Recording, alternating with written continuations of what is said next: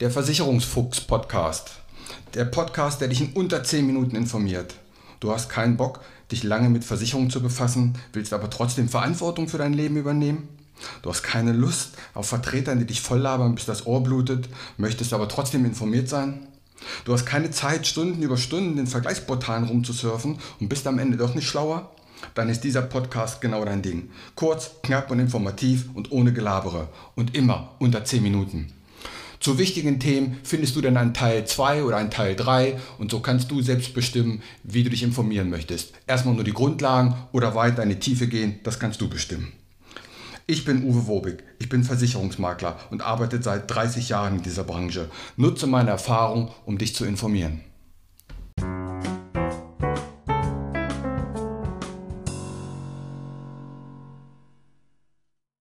Heute geht es um das Thema gesetzliche Krankenversicherung ein leichtes Thema, da die Leistungen aller gesetzlichen Krankenversicherungen an sich gleich sind.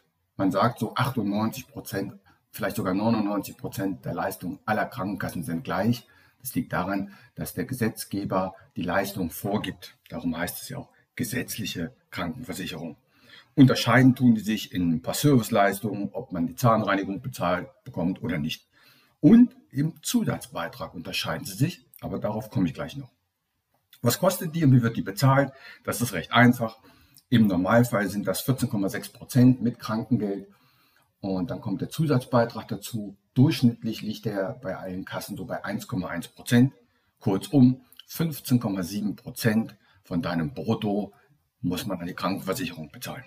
Das heißt, je mehr du verdienst, je höher dein Brutto, umso höher sind auch deine Krankenversicherungsbeiträge. Bei Arbeitnehmern zahlt die Hälfte der Arbeitgeber dazu die andere Hälfte musst du selber bezahlen. Wenn du selbstständig bist, musst du den ganzen Beitrag alleine bezahlen. Das heißt, wenn du beispielsweise 2000 Euro verdienst, dann sind 15,7 Prozent der Beitrag. Wenn du 3000 Euro verdienst und so weiter. Allerdings hört das nach oben hin dann irgendwo auf. Und zwar ist das im Jahr 2021 4.837 Euro monatlich. Das nennt man Beitragsbemessungsgrenze. Das heißt, wenn du 8000 Euro im Monat verdienst, musst du trotzdem nur Beiträge bezahlen für 4837 Euro. Also insofern ist nach oben hin ein Deckel gesetzt. Diese Grenze steigt aber jedes Jahr, sodass die Gutverdienenden jedes Jahr eine Beitragserhöhung in der gesetzlichen Krankenversicherung haben. Interessant ist eigentlich der Zusatzbeitrag. Wie gesagt, bundesdurchschnittsweit ist das 1,1. Es gibt aber Kassen, die haben 0% Zusatzbeitrag und es gibt Kassen, die haben 2,7% Beitrag. Ein Beispiel, wenn du 2500 Euro brutto verdienst, dann können das 67 Euro monatlich sein. Beim Höchstsatz von 4.837 Euro sind es sogar 130 Euro monatlich, die man sparen kann oder eben auch mehr bezahlen kann. Also es lohnt sich auf jeden Fall zu vergleichen. Und wenn es nur 25 Euro sind, die du monatlich sparst, das sind fünf Döner. Also ich finde, das macht schon Sinn.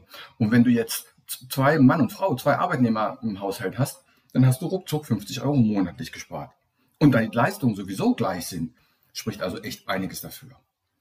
Noch mehr spricht dafür, dass der Gesetzgeber ab dem Jahr 2021 den Wechsel nochmal einfacher gemacht hat. Und zwar kannst du alle zwölf Monate deine gesetzliche Krankenkasse wechseln. Du hast also nur eine Laufzeit, wenn man so will, von zwölf Monaten. Somit kann man jedes Jahr wechseln. Zweiter Punkt. Du musst gar nicht mehr kündigen. Du musst nur noch ein, bei der neuen einen Antrag stellen und die kümmern sich um alles weitere. Also einfacher geht's nicht mehr. Also vergleichen, gucken, wo gibt's eine günstige Kasse, was spare ich ein. Bei der neuen einen Antrag abschließen oder unterschreiben. Online geht das bei vielen. Und die kümmern sich um alles weitere. Und dann hast du eine neue Krankenkasse.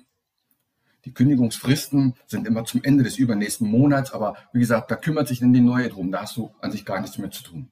Also, aus meiner Sicht lohnt sich das auf jeden Fall. Brauchst übrigens keine Angst zu haben, wenn du sagst, ich bin aber gerade in einer Behandlung, hm, was ist, zahlt die neue das? Ja, das wird alles weiter übernommen. Auch wenn man eine chronische Krankheit hat, braucht man keine Angst haben, die neue Kasse zahlt genau das Gleiche weiter. Die dürfen auch nicht nach Gesundheitsfragen oder, oder Gewicht oder Größe fragen.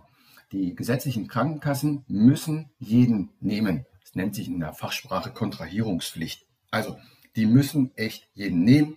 Und wenn es sich lohnt, dann würde ich wechseln. Warum nicht? Und wenn es nicht gut war, kann man ja nächstes Jahr wieder zurück in seine gehen. Also da spricht echt nichts dagegen.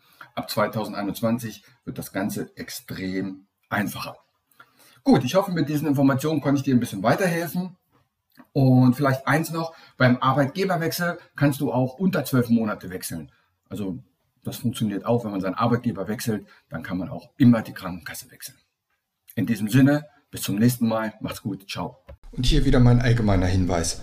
Kein noch so gut gemachter Podcast oder noch so gut gemachtes YouTube-Video kann eine persönliche Beratung ersetzen. Das habe ich in über 30 Jahren Versicherung gelernt. Wir Menschen sind zum Glück so unterschiedlich. Was der eine mag, mag der nächste gar nicht. Was für den anderen wichtig ist, ist für den nächsten komplett unwichtig.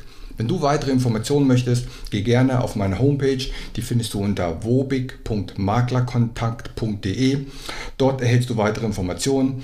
Du kannst auch gerne eine persönliche kostenlose Online-Beratung anfragen oder selbst vergleichen oder abschließen.